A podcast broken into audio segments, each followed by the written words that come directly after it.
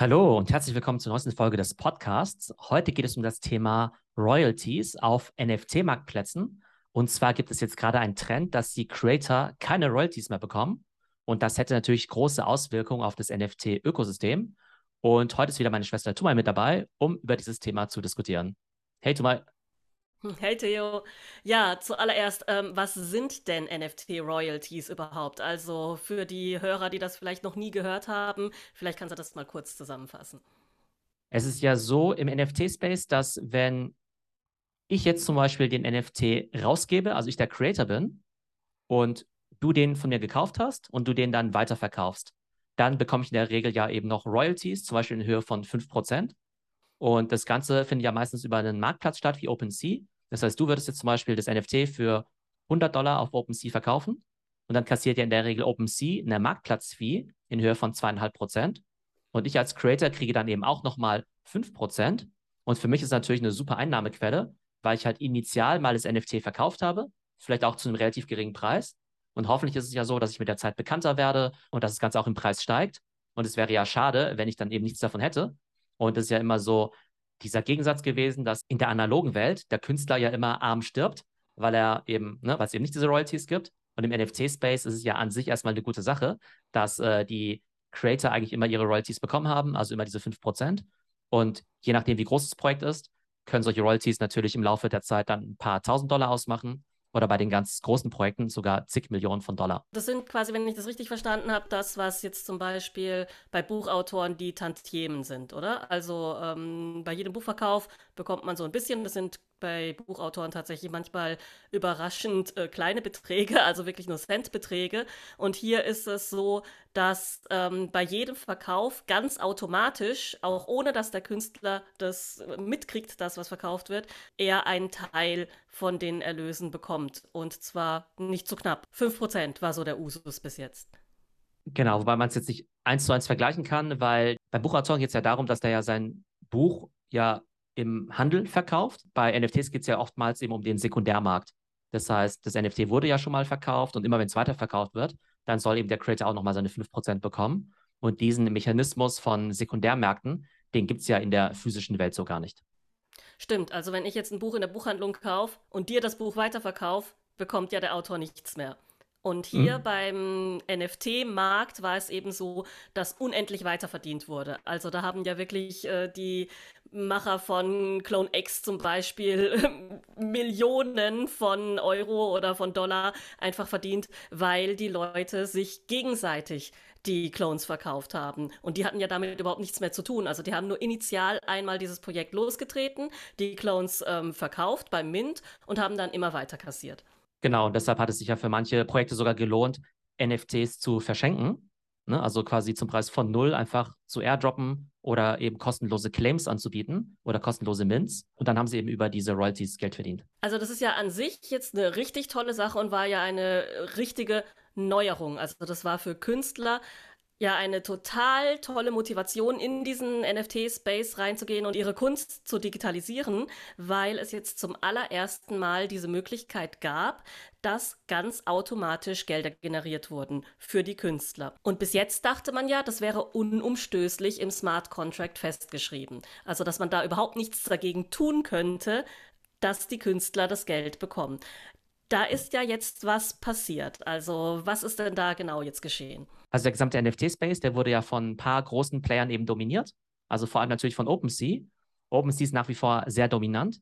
Aber jetzt gibt es eben neue Player, die dann eben damit werben, dass man als Verkäufer keine Creator-Fees mehr zahlen muss. Ich habe ja gerade eben das Beispiel genannt, dass wenn du jetzt das NFT für 100 verkaufst, du ja über OpenSea 5% abführen musst, beziehungsweise OpenSea führt dann die 5% an mich ab.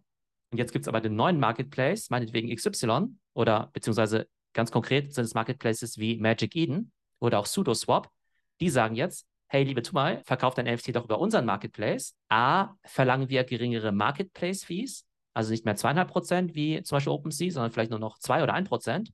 Und wir leiten die Creator-Fees nicht mehr weiter, denn, da kommt jetzt nämlich der Punkt, es ist nämlich gar nicht so, dass das irgendwie im Smart Contract verankert ist. Das dachten halt immer alle, weil man sich nicht groß drüber Gedanken gemacht hat. Aber es ist vielmehr eine freiwillige Leistung des Marktplatzes, dass der eben sagt, als OpenSea, okay, jetzt hat die Tumai das für 100 verkauft. Und weil der Theo als Creator sich ja gerne diese 5% Royalties gewünscht hat, dann respektieren wir diesen Wunsch und führen auch diese 5% an Theo wieder ab, dass er halt seine Royalties kriegt, damit er motiviert bleibt, damit er happy ist.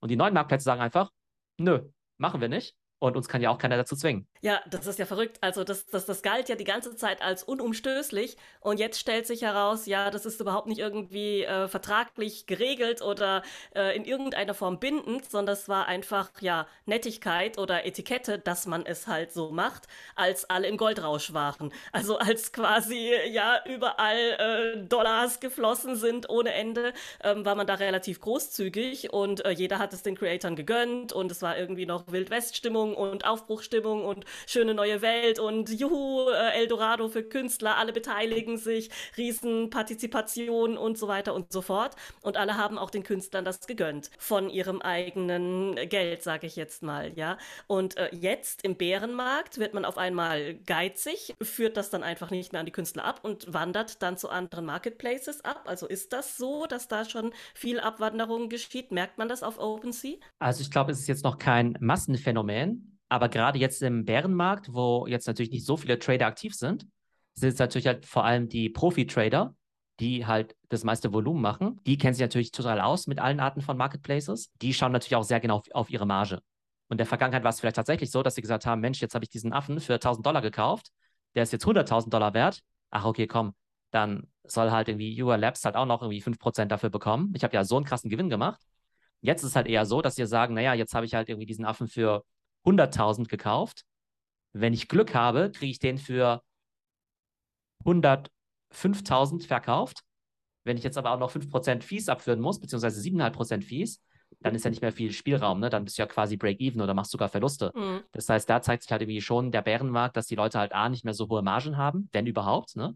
Zum Teil machen die auch einfach richtig krasse Verluste. Und zum anderen ist es halt so, dass andere Marktplätze eben aufgetaucht sind, die halt erkannt haben, hey, das ist ja eigentlich relativ easy, so einen Konkurrenzmarktplatz eben zu bauen, um halt die ganzen Trader abzuwerben, werden halt einfach die Fees reduziert, beziehungsweise diese Creator-Fees gar nicht mehr abgeführt. Und das ist jetzt halt diese neue Situation. Also es ist jetzt nicht so, dass jetzt alle abwandern auf die anderen Marktplätze, aber der Tenor in der Szene ist eben so, dass so Zero Fees quasi unvermeidlich sind mit der Zeit, weil die quasi alle so einen Wettbewerb, so einen ähm, Race to the Bottom machen. Das heißt, wenn ein Marktplatz mal anfängt, die anderen zu unterbieten, dann ziehen die anderen eigentlich nach. Und das kann man ja aus der realen Welt ja auch relativ leicht nachvollziehen. Also auch wenn du jetzt bei eBay eben Sachen verkaufst, dann bist du ja auch nicht so happy, ne? wenn du jetzt ein iPhone verkaufst und dann plötzlich irgendwie 10% an eBay zahlen musst oder so. Da sagst du ja auch, okay, gut, wo ist jetzt meine Marge hin? Und wenn es jetzt ein eBay 2 gäbe, was jetzt genauso gut ist oder sogar besser und es eben nur 5% Fees verlangt, dann würdest du ja auch darüber wechseln. Ja, klar, also das ist ja das American Express-Phänomen, dass äh, ja in vielen Läden oder in vielen Restaurants früher einfach nicht gerne American Express genommen wurde, weil die Fees so hoch sind. Für die ja, Restaurants oder Läden, die das nehmen. Und ich denke mal, so ähnlich wird das dann auch äh, passieren. Also da bleibt eben auch nicht viel Platz für Idealismus, dass man jetzt auf OpenSea bleibt, weil die die Künstler bezahlen. Ich finde das Ganze eine sehr unschöne Entwicklung, muss ich sagen. Ja, man macht jetzt dann äh, quasi seine Gewinne oder baut seine Wettbewerbsfähigkeit wieder auf Kosten der Creator aus. Ja, also das ist ja quasi genau der Teil ja an, an, an Einnahmen, den man halt ja schnell streichen kann oder den man sich schnell einverleiben kann, weil man den einfach nicht auszahlt. Mich wundert das, dass das wirklich so einfach geht und dass es eben nicht im Smart Contract steht. Wehren sich denn die Creator da schon? Gibt es da großen Aufschrei und irgendwie große Bewegungen oder sowas? Weil das war ja schon eine sehr bewegliche Szene, das war ja eine sehr äh, ja, aktive Szene, als alles so gut lief im Bullrun und die haben sich ja vernetzt und haben eben große neue Communities geschaffen. Also wehren die sich dagegen oder sind die alle irgendwie jetzt gerade am rumkrebsen und am Überleben? Also es gibt erstmal nichts, was sie dagegen tun können. Es gibt halt keine technische Möglichkeit, diese Royalties halt irgendwie zu enforcen. Diese Marketplaces, die jetzt halt diese Creator Fees quasi nicht mehr abführen, die sagen jetzt mehr oder weniger, naja, also wir führen die nicht mehr ab, aber wenn der Käufer jetzt gerne Fees zahlen möchte, dann kann er das gerne machen. Das heißt, die wälzen jetzt, quasi ab. Das heißt, es ist nicht mehr die Verkäufer, die die Fees abführen sollen, sondern der Käufer darf, wenn er will, nochmal Fees bezahlen. Im Idealfall ist es ja so, dass du als Kunde ja schon sagst, ich will ja die ja auch unterstützen. Und es ist ja so, dass wenn du halt beim Mint halt kaufst, dann geht das ganze Geld ja an den Künstler. Ne? Das heißt, da kannst du ihn ja direkt unterstützen. Das ist ja nur beim Sekundärmarkt so, dass ja bis vor kurzem eben ne, irgendwie halt 5% zumindest noch an den Künstler ging und der Rest dann halt an den Verkäufer. Jetzt geht halt im Augenblick alles an den Verkäufer. Und ich glaube jetzt nicht unbedingt, dass jetzt die Käufer so viel Lust haben, auch in diesem Markt, jetzt nochmal das extra zu zahlen. Und jetzt gibt es aber schon solche Mechanismen, dass überlegt wird, ob die Creator jetzt zum Beispiel sagen, naja, wir lassen jetzt nur Leute in unseren Discord rein, die auch quasi freiwillig diese Käufergebühren bezahlt haben, ja, die quasi diesen Tipp gemacht haben. Und das sind ja auch wieder so unschöne Dynamiken, dass mhm. du jetzt mhm. nicht sagen kannst, hey, äh, jeder, der jetzt den Board 8 gekauft hat, ist jetzt auch im Discord äh, zugelassen, sondern dass jetzt theoretisch geprüft wird, naja, aber wie hast du denn genau deinen ähm, Board 8 gekauft? Und wenn du halt nicht brav deine Royalties bezahlt hast, dann kommst du da nicht rein. Also, das ist jetzt noch nicht der Fall. Aber das ist ja. halt so ein Szenario, was jetzt halt äh, entstehen könnte. Ja, natürlich äh, super unschön. Also, was bedeutet das denn aus deiner Sicht für die Szene? Ich könnte mir vorstellen, dass es halt wirklich ja, ein herber Verlust ist irgendwie an kleinen Creatoren. Natürlich werden jetzt wieder die großen Yuga Labs und so weiter überleben, ja, und die sind ja auch nicht darauf angewiesen, aber wirklich diese tolle Dynamik von letztem Jahr, wo so viele Leute dann einfach mitgemacht haben und äh, reingegeben haben und erschaffen haben und ja, einfach äh, super viel investiert haben, also an Zeit und Können und Engagement und so weiter, ja, die mussten ja auch von irgendwas leben und die konnten ja da davon dann auch vielleicht ganz gut leben, weil sie sich gedacht haben, ja, ich habe nicht nur diesen Initialverkauf, sondern das ist irgendwo auch eine weitere permanente Einnahmequelle, wenn das Ding weiterhin interessant bleibt für weitere Verkäufe. Und wenn das jetzt nicht mehr der Fall ist, dann müssen sich ja alle diese engagierten Creator irgendwie schon wieder was anderes suchen oder müssen dauernd was Neues auf den Markt schmeißen, um ihre Brötchen zu verdienen. Ja, und das führt ja wiederum dazu, dass viele davon vielleicht nicht mehr leben können und wieder der ganze Reibach nur noch wieder von Verkäufern und Käufern, aber ohne die ursprünglichen Erschaffer gemacht wird.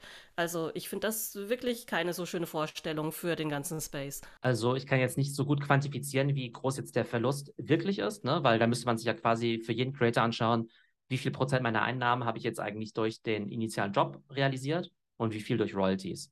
Und da wirst du natürlich solche und solche finden. Aber ich kann mir vorstellen, dass es halt schon viele Künstler gibt, wo vielleicht tatsächlich 90 Prozent der Einnahmen tatsächlich durch den primären Job, also durch den Mint eben zustande kamen und die Royalties vielleicht gar keine so große Rolle gespielt haben. Aber du hast natürlich recht, wenn jetzt diese Einnahmequelle wegfällt, dann müssen natürlich die Creator entweder noch mehr Zeug auf den Markt werfen, was ja zum Teil auch wieder doof ist, weil es dann ja voll inflationär ist. Dann musst du ja ständig irgendwie neue Kunst auf den Markt bringen, anstatt zu sagen, hey, jetzt habe ich halt mal fünf coole Sachen gemacht und die bleiben jetzt in alle Ewigkeit. Beziehungsweise jetzt verschiebt sich das Ganze halt noch mehr in Richtung von den großen Companies, von den großen Projekten, die halt mit Venture Capital ausgestattet sind oder die halt viele Produkte auf den Markt werfen können. Und das ist ja auch so ein Kritikpunkt an Artefakt zum Teil ja auch. Also ich bin ja ein ne, großer Fan von Artefakt, aber Fakt ist natürlich schon, dass die jetzt ja ihre ganzen Klamotten natürlich äh, droppen an ihre Holder. Jetzt kannst du sagen, boah, ich habe jetzt äh, die große Ehre, die ziemlich teure digitale Fashion kaufen zu dürfen, ja, als Holder. Das ist halt die Frage, ne? Ähm, sind jetzt die Token Holder quasi Teil der Community. Das, idealerweise sind die initialen Token Holder ja eben Investoren, die das Projekt ja groß gemacht haben, die idealerweise ja auch davon profitieren sollen. Und jetzt sieht es halt eher so aus, als ob die dann halt die Kunden sind und dann halt eher so ein bisschen gemolken werden. Und diese Notwendigkeit, die bestehende Basis zu melken, wird natürlich noch größer, wenn natürlich diese Royalties fehlen. Also ich glaube, vielleicht ist es am Ende so, dass der Impact vielleicht gar nicht so riesig ist, aber ich finde es halt doch ein bisschen ernüchternd, weil es halt schlecht ist für kleine Creator, die ja an sich in dem, von dem Space profitieren sollten.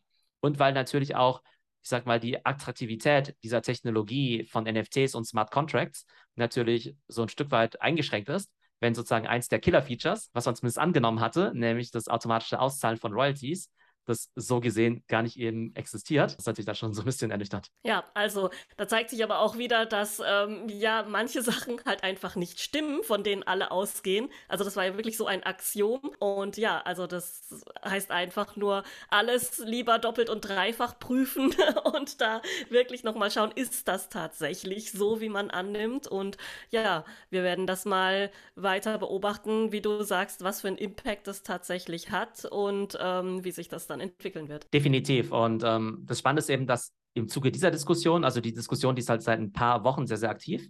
Aber da gibt es halt irgendwie auch ganz große NFT-Gurus oder Influencer, die dann eben auch ganz offen sagen, ja, ganz ehrlich, ich habe das halt auch so als gegeben hingenommen und habe jetzt halt nie so genau in den Smart Contract reingeguckt oder gar nicht mhm. so geguckt, wie das so genau funktioniert. Wie du sagst, auf jeden Fall ein guter äh, ja, Reminder für alle. Ähm, ja, diese Annahmen, auf denen dann ja auch Geschäftsmodelle basieren, eben nochmal deutlich zu überprüfen. Und ich bin halt ziemlich gespannt, welche Arten der Innovation, wenn man das Ganze mal positiv sehen möchte, ähm, jetzt in dem Space eben entstehen, wo jetzt vielleicht die Projekte sagen, okay, gut, ein Revenue Stream ist weggefallen und idealerweise kommen jetzt ja neue Revenue Streams dazu, die dann hoffentlich für alle Beteiligten gut sind, also für die Creator selbst, aber hoffentlich dann eben auch für die Community. So, das war unsere heutige Folge zum Thema Creator Royalties auf NFT-Marktplätzen. Und wenn ihr mehr über aktuelle Trends aus den Bereichen Social Commerce, Social Media und dem Metaverse erfahren wollt, dann kann ich euch natürlich unsere Masterclasses empfehlen. Die fangen an ab dem 4. November. Da gibt es eben jeden Freitag ein anderes Format. Und zwar Online-Marketing und Analytics, Social Media, E-Commerce und Metaverse und NFTs. Schaut einfach mal rein unter www.theo.net. Ich bin gespannt, wie sich der ganze Space in den kommenden Monaten entwickeln wird. Und wir werden euch auf jeden Fall updaten, wenn es neue Geschäftsmodelle gibt, die hoffentlich den Space wieder weiter voranbringen. Bis dann. Tschüss, Theo.